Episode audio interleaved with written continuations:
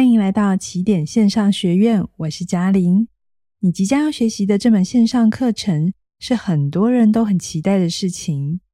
那就是怎么在关系里既保持独立，又可以跟人亲密或是亲近。讲白话文就是怎么跟人连结，却不失去自己。我之所以会想要开这门线上课程，是因为我们正处在沟通最方便、联系最有效率的时代。我们随时都可以找得到人互动，可是这也是最孤独、最寂寞的时代。不晓得你有没有过这样的心情，就是你身边明明有人，但你的心却空空的，有一种说不出来的孤独，感觉自己不属于任何一个地方，没有归属感，觉得自己心中最重要的事情不会有人懂。但这不代表你一定是一个害羞、内向。不懂得跟人建立关系、缺乏社交技巧的人，你可能知道怎么交朋友、怎么破冰、做什么可以在别人心中留下好印象。只是多年跟人打交道的经验，让你觉得跟人互动有点麻烦，最好能免则免。甚至你也有可能因为曾经在关系里受过伤，让你觉得跟人交往实在太复杂了，干脆一个人把自己照顾好。把事情做好就好，这样比较简单。这样的日子过久了，的确比较自由，没有负担，可是也少了很多的温度，还有归属感。不确定自己对别人来说重不重要，也不确定会不会有人在乎你、关心你的想法，好像你的存在是可有可无的。于是这个时候呢，我们就会又想要跟别人连结，来确定自己的价值。可是又很害怕连结之后会产生很多的麻烦，还有牵绊，就这样卡住了，不上不下，心中充满了矛盾，搞不定自己。其实会有这样的心情是很正常的，因为我们从小到大在关系里，不可能没有受过伤。当你对自己的认识还没有很稳定之前，别人的无心之语、有意无意的调侃或是批评，都会造成你很大的自我怀疑。关系的伤害往往都跟拒绝有关。这里所谓的拒绝，不只是告白失败呀、提案被打枪、你想做的事情被阻止的这种拒绝，还包含着许许多多我们每天都在接受的大大小小的标准，还有评价。比方说，这个社会告诉女生说，你要白，你要瘦，这样才算漂亮。这个社会也会告诉男生说：“你要有钱，你的身高要高，才会有竞争力。”当我们感觉自己不符合某一种标准的时候，我们心中就会有一种被否定、被排除在外的感觉。而这种被排除在外的感觉，是会引发我们生理上的疼痛感的。在美国，就有一个神经学家跟心理学家合作，他们想要了解那些在社交里头被排挤的人。是不是真的在身体上会有相对应的疼痛反应？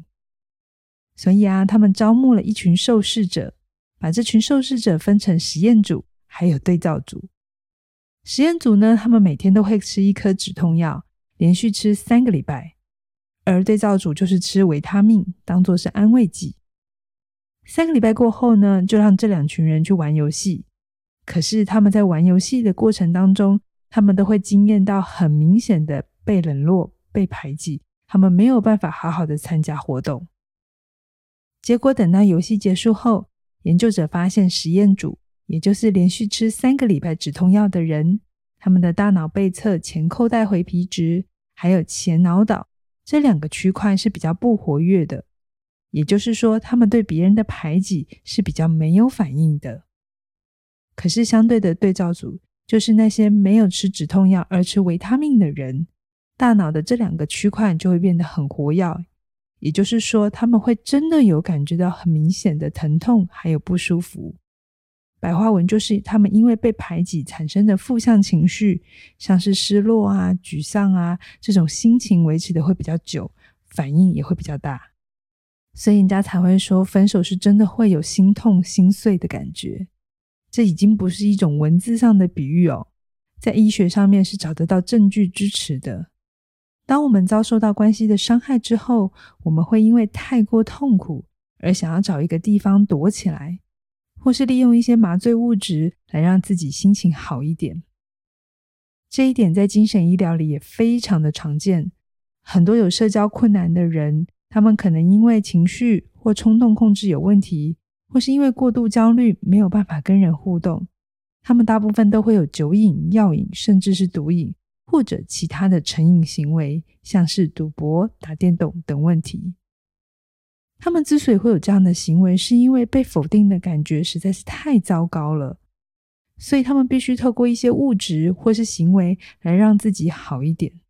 如果不了解引发他们痛苦的原因，只是单方面的处理成瘾问题，效果就会很差。很有可能他们在治疗中心的时候是有进步的，可是等到他回到自己的家庭或是社区，就又会复发。因为真正的核心问题是没有被解决的，也就是他的关系议题是没有被处理的。而且实验也已经发现，独居越久的人越难适应正常的社会，他们会对陌生的人事物防备更加的提高，担心自己会被伤害，所以就会出现很多的攻击行为。谈到这边，你可能会有个想法是，那为了不要让自己陷入这种孤立的状态，造成生理还有心理实际上的问题，那我们尽可能的保持跟人连接互动，问题是不是就会小一点？这样的想法很直觉，可是效果很有限，因为在关系中，我们不可能避免任何的伤害。当对方的想法跟我们不一样，所做的决定、所采取的行动不是我们喜欢的。我们其实就会有一种被拒绝、被否定的感觉，伴随来的情绪就是我们会生气，我们会难过。在你还不懂怎么处理人我之间的差异、消化别人的情绪之前，疼痛感是会不断的出现的。因为这个世界不可能按照我们的心意运作的。只要活着的每一天，我们都要承受许许多多大大小小的失望。假如我们因为不想要失望而退出群体，那我们也就感受不到因为他人而带来的温暖、疗愈，还有希望。这也就是开场我为什么会说，身边有人不等于你不会寂寞，更不等于你会有归属感。换句话说，单方面的培养自己的社交能力、沟通能力，让你自己跟任何人都能聊得来。也不等于你会有归属感，从此之后不会孤单，不会寂寞。要真正的处理寂寞还有归属感的议题，我们得打破很多的约定成熟、直觉、习惯性的想法。你要回到更本质的状态，让自己承受得起这个世界的变化，还有各式各样的反应，还有情绪。假如你不懂得怎么跟自己连接，那你就很容易因为外在的反应跟着起起伏伏，到最后觉得很烦，就会想要躲起来。可是时间久了呢，你会怀念跟人连接的温度，觉得不能一直孤僻下去，然后就想要出来尝试一下，但有可能又受了伤，又想要退回去，就这样反反复复，来来回回，我们会对关系有一种又爱又恨的矛盾感。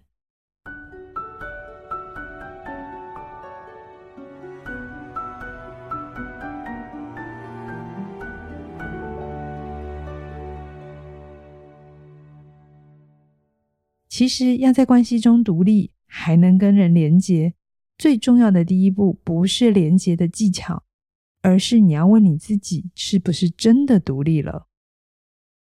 或许你会觉得我已经很独立啦，我已经很成熟了，我已经成年很久了，我有很稳定的关系，我的财务上面也很自主，我不用跟人伸手要钱，我在职场上面也有自己的一片天地。我每天要管很多的人，我也很会处理危机处理，我这样应该算是成熟了吧？不，真正的成熟并不是特定的外在标准，并不是你够老、够有钱、够有影响力就代表你是成熟的人。所谓的成熟，是在心理上面能够完全的为自己的行为还有需求负责，并且很了解自己的情绪。不管是正面的还是负面的，你都能够理解、消化，不会去否定它，更不会去压抑它，也不会透过做一堆事情来转移自己的注意力。你懂得情绪对个人的成长还有意义，你会知道怎么去消化别人的想法，不会把别人的拒绝当作是对自己整个人的否定。你相信并有能力判断对方拒绝的是你提供的选项，而不是你这个人。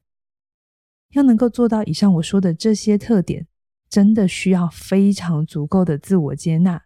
才有可能在别人跟我们想的不一样的时候，能够保持平静，保持冷静，不会直觉的想要攻击回去，或者很自责，觉得都是自己的问题。很多时候，我在跟学员做教练的时候，学生最常问我的问题就是：那个让他心情不好的人，为什么都不肯配合他的想法？他们觉得只要对方愿意改变了，他的日子就会变快乐。但现实往往不是这样的，现实是对方不会为他改变，就像他也不会为对方改变。彼此都会有彼此的坚持，谁也不想退，因为都觉得退了就好像是自己输了。那个委屈的自己是不会被理解的。好，那谈到这边，你可能会好奇，为什么我们对于拒绝会有这么大的反应？为什么平静的接受别人的拒绝是这么困难的事情呢？这就要回到我们小的时候被养育的过程。我直接举一个例子哦，小的时候，你想要一个玩具，你向爸妈表达你的需要，他们的反应是什么？你还记得吗？假使你的爸妈是比较没有经过修炼的，他们可能很直觉的会回应你说：“啊，家里没有钱啦，买这个玩具做什么又没有用，或是买给你还不是被你玩坏，真是浪费钱。”这些回答很直觉，也很正常，是很多人在没有经过觉察之下会说的话。而且这些话也不代表是错的。我相信你的爸妈没有要伤害小孩的意图。但是，不管想要玩具这个需要合不合理、适不适当，对小孩来说，这就是一种拒绝，代表你的需要被否定了。然后你在那个当下感受是会受伤的。但很多时候，我们都会觉得小孩子哭一哭就会没事了。可是，如果你的爸妈事后没有好好的陪你处理这个冲突，做一些修复，你其实，在那么小的年纪是不会知道，爸妈拒绝你的不是你这个人。而是拒绝你买玩具的这个选项，你会很快的把爸妈不买玩具给你，等同于他们不爱你，他们是否定你的，你的需要是不对的。而这就是我们最早经验到的被拒绝的过程。而来自他人的拒绝跟否定，也正是我们会从关系退回来的原因，因为太痛、太不舒服了。为了不让自己再接受一次这样的挫折，我们可能会有三种反应。第一种就是你会学会否定自己的需要，从此之后呢，就告诉自己说玩具不重要，爸妈不要生气比较重要。所以你会学会在关系说出自己的需要是很危险的，最好不要乱说话。长大之后呢，你很有可能在关系当中就会变得很难说出自己的需要，总要别人猜，可是别人猜错了，你会生闷气。或是你干脆对别人不要有任何期待了，什么事情都自己来，这样就不会失望了。像这样的人看起来很独立，很独来独往，可是这并不是真正的成熟。再来第二种人呢，他有可能的反应是，他会更用力的索讨。可能大人的拒绝让你会觉得啊，自己是不被爱的。为了证明大人是爱自己的，你很有可能不断的去挑战大人的底线，惹他们生气。表面上你是在攻击，你是在反击，你是在报复，可是，在底层，你最想要争取的是他们的注意还有关心。像这样的人，长大之后，经常会在关系里做出一些很相反的事情，做一些对方可能会不喜欢、会生气、会伤心的事情。可是，这样他却能够证明自己是被爱、被包容的。最后，第三种在处理拒绝的反应，就是会变得过度讨好。像这样的孩子呢，他不只会担心父母亲会生气，会忍着自己的需要不说，他们还会想要进一步的想要照顾父母，分担父母的压力。举个例子来说，比方说，如果他发现爸妈是因为钱不够有钱买不起，而且他的爸妈经常因为工作非常的累，心情很不好，他们就会更自动自发的肩负起父母的工作，可能是多帮忙照顾弟妹啊，多做很多的家事。自动自发的把自己的功课完成，这样就可以减轻爸妈的负担了。那像这样的孩子呢，常常会得到的称赞就是他非常的体贴早熟，他会得到很多外界的肯定，所以他的这个反应，他的这个习惯，更会牢牢的镶嵌在他的人格特质里头。等到他长大之后，进入到各种各样的关系，不管是亲密关系、工作关系，还是友谊的关系，他们会继续扮演这种过度体贴的角色。把别人的需要放在自己之前，完全忽略掉自己的需要。可是，你以为他们就真的没有自己的需要吗？真的是一个可以一直默默付出、一直默默牺牲的人吗？其实好像也不是。在我的实务经验里，像这样的人呢，他会想要照顾的事情太多了，常常把自己搞得很忙、很累，到最后呢，才发现自己不见了。怎么没有人来照顾自己？怎么没有人在乎他的感受？很有可能他最后受不了，他会一次爆发，一次反扑，觉得自己被辜负了，或是他有可能会一边做一边念，总觉得别人都不体贴他，别人都只会利用他。可是这个时候你劝他放下，不要再管了，他又会做不到。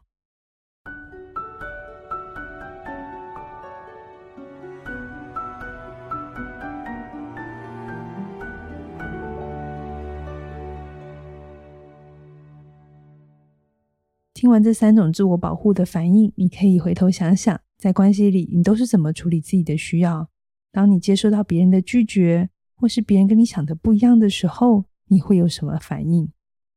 有些人可能会常出现上面我讲的其中的一种，或是两种；有些人可能三种都会使用。然而，来自成长当中的拒绝跟否定，如果经常是在关系里头上演，又没有足够的正向经验来平衡。我们就会开始对关系非常的没有安全感，对自己的存在会有很多很多的怀疑，而表现在日常生活里的反应，我们可能会出现以下九种行为。第一种就是有人在批评你的时候呢，你会非常的受伤，你要不就是攻击回去，要不就是非常的自责。再来第二种，如果有人的态度或是口气变得比较冷漠、比较疏离、比较不友善。你就会变得比较讨好，试图想要拉近关系，或是你干脆就逃走了，避免所有尴尬、不知所措的状态。再来第三个，你发现别人已读不回的时候，心中会有很多的小声音，不停的在想：为什么对方不回？是不是自己做错什么事了？还是刚刚那句话写得不好，应该要重讲一遍？第四个反映出你不安全感的行为，可能是感觉到别人有可能伤害你的时候，你就先反击回去。第五个是很害怕冲突，为了避免冲突，干脆让自己不要跟人太靠近。第六个没有安全感的反应是，一旦投入关系，就会过度依赖。如果对方没有报备行踪，不知去向呢，就会胡思乱想，变得很生气、很焦虑。第七个没有安全感的反应是，对很多事情都需要很高的掌控感，不喜欢事情失控的感觉。再来第八个是对自己的要求很高，很常需要透过外在的肯定来确定自己的价值。第九个是很需要有人陪伴，可是当有人真的要陪伴你的时候呢，你会觉得有点麻烦。如果刚才讲的九项不安全感的反应，你符合任何一项，都意味着你还有一些自我和关系的议题值得你好好的探索。因为当你如果没有稳定的自我概念，你不会有真正的独立，还有满意的关系。你很容易因为外界的变化而受到影响。这也是为什么智慧型手机越来越普遍，可是我们却越来越孤单的原因。因为手机的出现，并没有帮助我们更知道怎么处理别人的拒绝。当自己的需要落空的时候，我们要怎么处理，才不会委屈了自己，同时也不会勉强了别人？反而因为手机的出现、社群媒体、通讯软体的流行，我们经验到的比较还有拒绝是越来越多的。当你看到别人又在分享他又去哪里玩啦，又吃了什么大餐，在工作上面又有什么表现的时候，如果你的自我不是很稳定的，我们很容易不知不觉、下意识的就拿自己跟别人比，然后会常觉得自己不如人，别人好像过得比较好。当脆弱的自我不断的被提醒、被刺激，这个时候，我们为了减少这些挫折感，我们就会想要退出社交，或是假装不在乎，来保全自己的自尊。可是代价就是孤单，还有寂寞。这也很符合哲学家沙特说过的一句话哦，他说：“他人即地狱。”如果你在关系当中经常是用对立的想法，把你自己还有他人区分开来看。把你自己跟他人当作是两个完全独立的概念，你在进行比较还有判断，那你就很困难的感觉到归属感或是安全感。如果你想要有好的关系，首先你得要先拥有好的自我，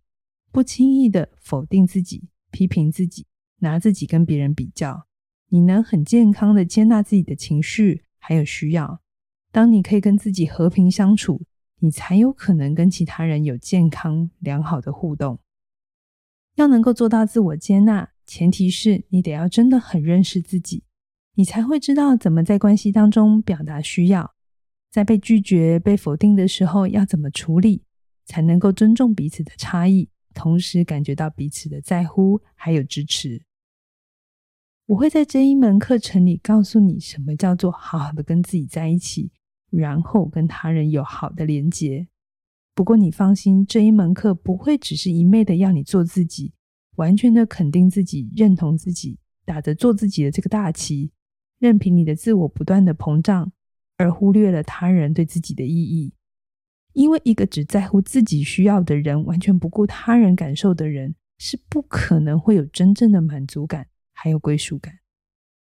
我们人是群体的动物，我们需要爱自己。可同时，我们也需要确定自己在团体当中的位置，我们才能活得有价值感，活得有意义感。怎么在做自己还有维系关系当中取得平衡，能够独立也能亲密，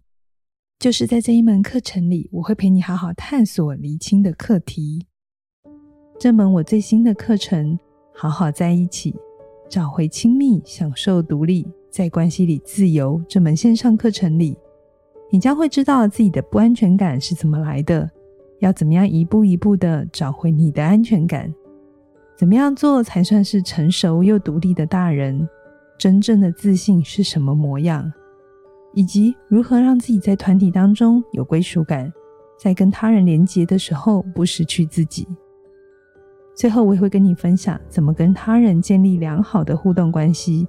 自在的说出自己的需要，聆听他人的想法。让互动不再是彼此折磨的战场，可以感受到彼此的在乎，而你们之间的共识可以自然而然的发生。从此呢，你就不需要在做自己还有体贴他人之间做选择，你可以保有自己，同时也感受到自己对他人的价值。你真的可以做到既亲密又独立，在自我还有团体当中自由的切换，成为一个真正自信。成熟又独立的大人，期待在接下来的课程里与你有更多的相会。祝福你。